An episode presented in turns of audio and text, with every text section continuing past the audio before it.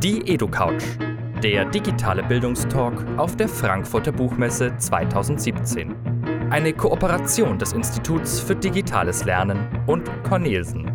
Alle Livestream-Interviews von der Messe. Jetzt als Podcast. Herzlich willkommen zurück auf der EduCouch, dem digitalen Bildungstalk in der Frankfurter Buchmesse hier am Cornelsen-Stand. Ich heute als Gastmoderator, gestern wurde ich auch schon interviewt. Neben mir mein Interviewpartner, der Bolila. Hallo Bolila. Hallo Susanne.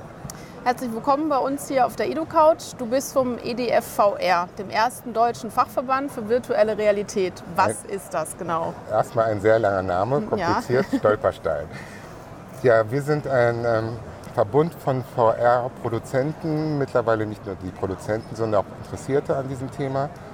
Und ich würde auch noch dazu sagen, dass wir uns nicht nur um VR kümmern, sondern mittlerweile um, wir nennen das Immersive Media, um VR, AR und MXR. Okay, die ganzen anderen Technologien, die da nah in der Entwicklung oder ähnliche Entwicklungen genau, sind. Genau, also Augmented Reality und Mixed Reality, was jetzt ja in diesem Jahr im Kommen ist.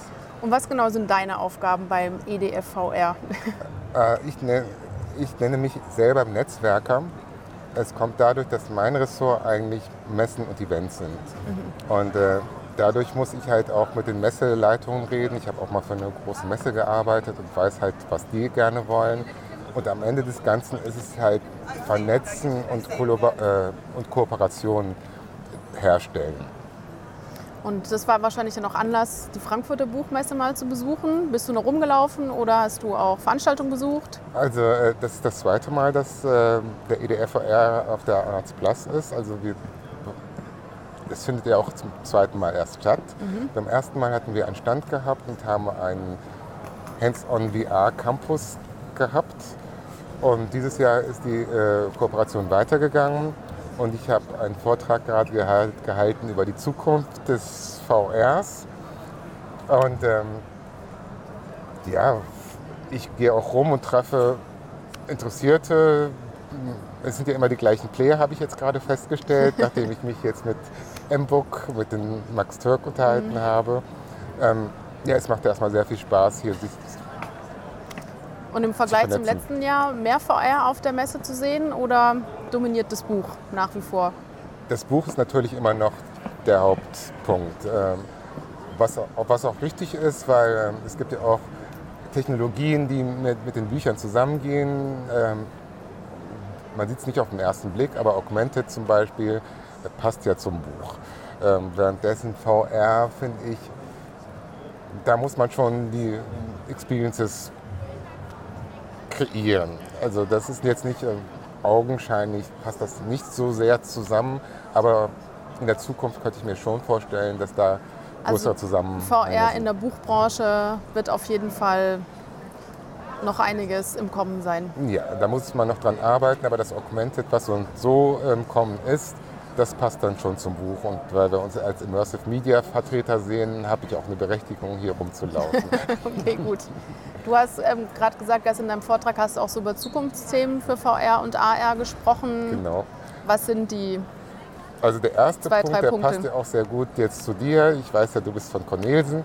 Ja. Ähm, ich finde, das E-Learning, das VR-Learning ist ein sehr großer Punkt und da gibt es Bereiche wie Medizin, ähm, oder einfach nur Education, ähm, Wissenstransfer.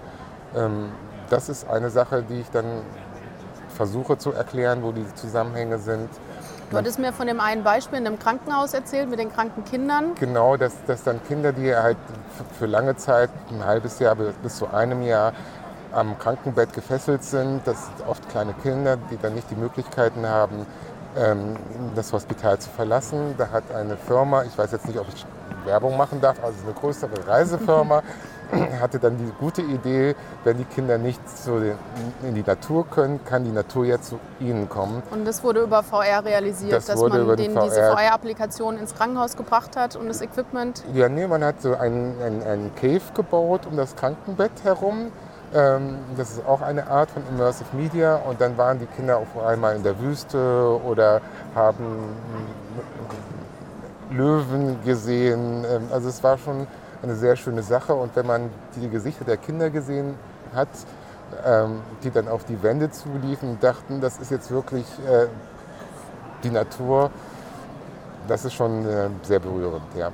Also wenn man einfach trotzdem die Erfahrung machen kann, draußen in der Natur zu sein, mit Tieren in Kontakt zu kommen, die vielleicht auch gar gefährlich sind, wenn ihr da draußen in der Wüste waren oder was weiß ich wo. Das ist ein Vorteil, wenn so ein man ist noch sicher. Löwe an einem vorbeiläuft, ist man glaube ich froh, wenn man dann die Brille doch wieder absetzen darf und ja, das, das Ganze ist. läuft ohne Brille. Also im Cave läuft es ohne Brille. Im Cave läuft es ohne, ohne Brille. Brille. Aber, ähm, das, das heißt, halt es wurde dann auf die, auf die, auf, auf die, die Wand, auf Wände die Wände projiziert. projiziert oben an den Seiten und in der Mitte ist dann das Kinderbett, also das Krankenbett. Okay.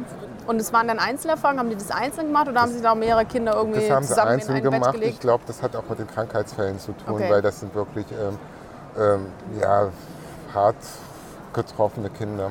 Mhm. Und ähm, ich denke mir, das hat ja auch einen Sinn, dass es einzeln gemacht wird, damit das einzelne Kind dann so ein Geschenk für sich Mhm. bekommt und nicht so. Ja, auf jeden Fall ein sehr schönes Projekt, sehr schöne Idee. Das fand ich auch. Was für andere Branchen nutzen das noch, VR-Technologie? Es hat sich durchgesetzt in der Autoindustrie. Mhm. Ich habe mich auch mit ein paar Leuten unterhalten, da sage ich jetzt keine Namen, aber alle Großen machen das. Ähm, weil man kann im Kleinen letztendlich das, was man in einer Fabrik macht, kann man schon in, in der virtuellen Welt schon mal antesten. Mhm. Also auch Windkanäle, sage ich jetzt mal ganz blöd. Äh, Ja. Das verstehen dann die meisten. Aber es sind auch andere Sachen. Ich habe mich mit einem unterhalten, der dann auf einmal äh, in, in die Innereien der Technik äh, rumgelaufen ist per Brille. Von außen sieht das immer sehr merkwürdig aus. Ja. Da, da krümmt sich jemand auf dem Boden rum in einem leeren Raum. Aber Mhm. wenn man dann auf dem Bildschirm sieht, was er sieht, dann weiß man, dass er auf einmal in einem Motorblock drin ist und Mhm. dann die Schrauben rauszieht und wieder reindrückt. Und äh, das ist auch eine Kostenersparnis für diese Mhm. Ja. großen Firmen. Könnte mir auch Tourismusbranche vorstellen, die werden es wahrscheinlich auch nutzen. Also ich merke schon immer, wenn ich bei Google Maps einen Ort raussuche und dann gucke, gibt es Bilder und dann gucke, ob es auch ein 360-Grad-Bild gibt und mir dann schon mal so ein bisschen die Umgebung anschaue und weiß, ah, okay, dann muss ich da und dort lang. Genau. Ist schon ganz hilfreich. Das- Deswegen das könnte ich mir gut hilfreich. vorstellen, dass die Tourismusbranche das für sich auch nutzt, um Die schon mal dem davon. Kunden zu zeigen, so sieht dein Reiseziel aus. Genau. Und das wird noch, da wird die Immersion noch größer werden, weil da auch große Fluggesellschaften sagen, du, äh, wir machen ein Gesamtpaket, du äh, kaufst bei uns äh, das Flugticket, aber du kannst auch über die VR-Experiences gleich dein Hotel buchen oder alle Services drumherum buchen. Ähm, das ist auch eine ganz spannende Sache. Also die Reiseindustrie ist da auch gut dabei, würde ich jetzt mal sagen. Und sonst wahrscheinlich Spitzenreiter die Spieleindustrie, nehme ich jetzt mal an. Die Spieleindustrie ja, wobei mh, wir passen immer auf, dass wir das nicht als erstes erwähnen, weil das ist der Vor äh, das, das Vorurteil, dass VR und AR eigentlich nur die, äh, für, die, Für die Gamer ist. Für die Gamer Mhm. ist. Ähm, es hat dieses Gamification, also spielerisch lernen finde ich schon okay. Ähm, und für die Spieler, die sind natürlich affin dafür. Die sind halt, äh, ich sage immer, Ja. die Digi Digital Natives, die sind natürlich auch Spieler. Ja. Ich war kürzlich erst in Dänemark und war da in einer großen Stadt, in Aarhus. Und da gab es einen Laden, ähm, der bot auch VR-Experience an und man konnte reingehen und dann entweder irgendwelche was weiß ich, Ballerspiele machen oder irgendwelche Downhill, Mountain, ähm, Bike Rides irgendwie und hatten, die hatten alle die Brillen auf und die sahen auch völlig albern aus in ihren ganzen Bewegungen, aber man konnte dann auf den Flatscreens im Hintergrund sehen, ah okay, der rennt gerade durch einen Tunnel, der radelt gerade den, den Berg runter und er versucht gerade mit Pfeil und Bogen Ja, irgendwas zu Bogen treffen. zu, ja. zu Ich schießen. habe mich da mit dem ähm, Besitzer des Ladens unterhalten, der meinte auch, das ist, das ist der erste Shop dieser Art und sie werden bald einen auch in Kopenhagen aufmachen, wo die Leute in der Haupteinkaufsstraße nach dem Shoppen mal kurz da eben noch ein bisschen reingehen und äh, Entspannen können ein beim bisschen Spielen. entspannen und spielen. Ja, Ja. schöne Idee. Ja, Aber zurück zur Bildung, weil wir hier Ja, ich gehe zurück zur Bildung. auf der Edu-Couch sitzen. genau. Ähm, Gibt es noch andere Bildungsbeispiele zum Thema VR Ähm, Experience? ich habe es ja nur kurz angeschnitten, dass die Medizin da äh, weit vorn ist.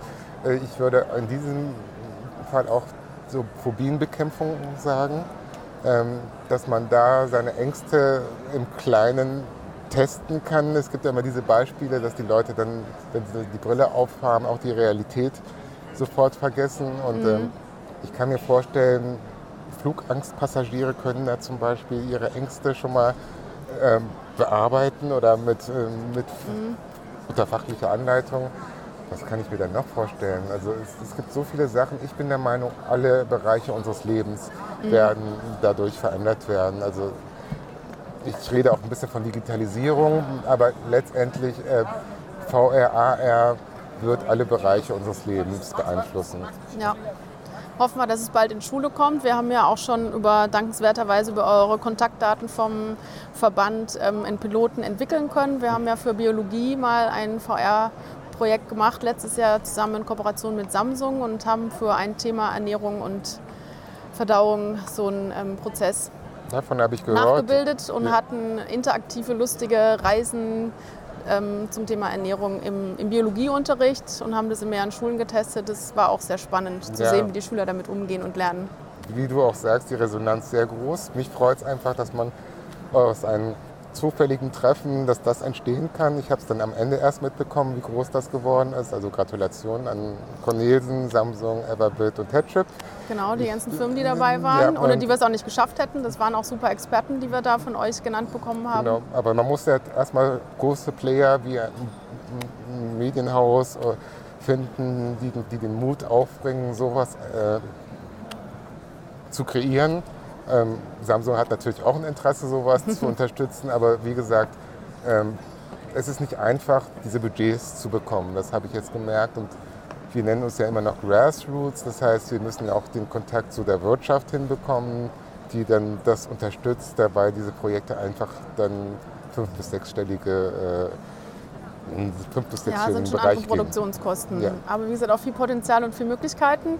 Schauen wir, was wir vielleicht bis zum nächsten EduCouch-Termin gemeinsam auf die Beine gestellt haben zum Thema VR. Das würde mich freuen. Nächstes Jahr bin ich wieder hier und dann können wir ein Dann Resümee sehen wir uns machen. wieder, spätestens dann. Ja, ja. freut ja. mich. Vielen Dank fürs Gespräch. Bitteschön. Dann kündige ich jetzt für ähm, 15 Uhr den nächsten EduCouch-Termin an. Da ähm, könnt ihr dann den Gerald Hensel sehen zum Thema Demokratie und Mündigkeit im Netz. Viel Spaß weiterhin.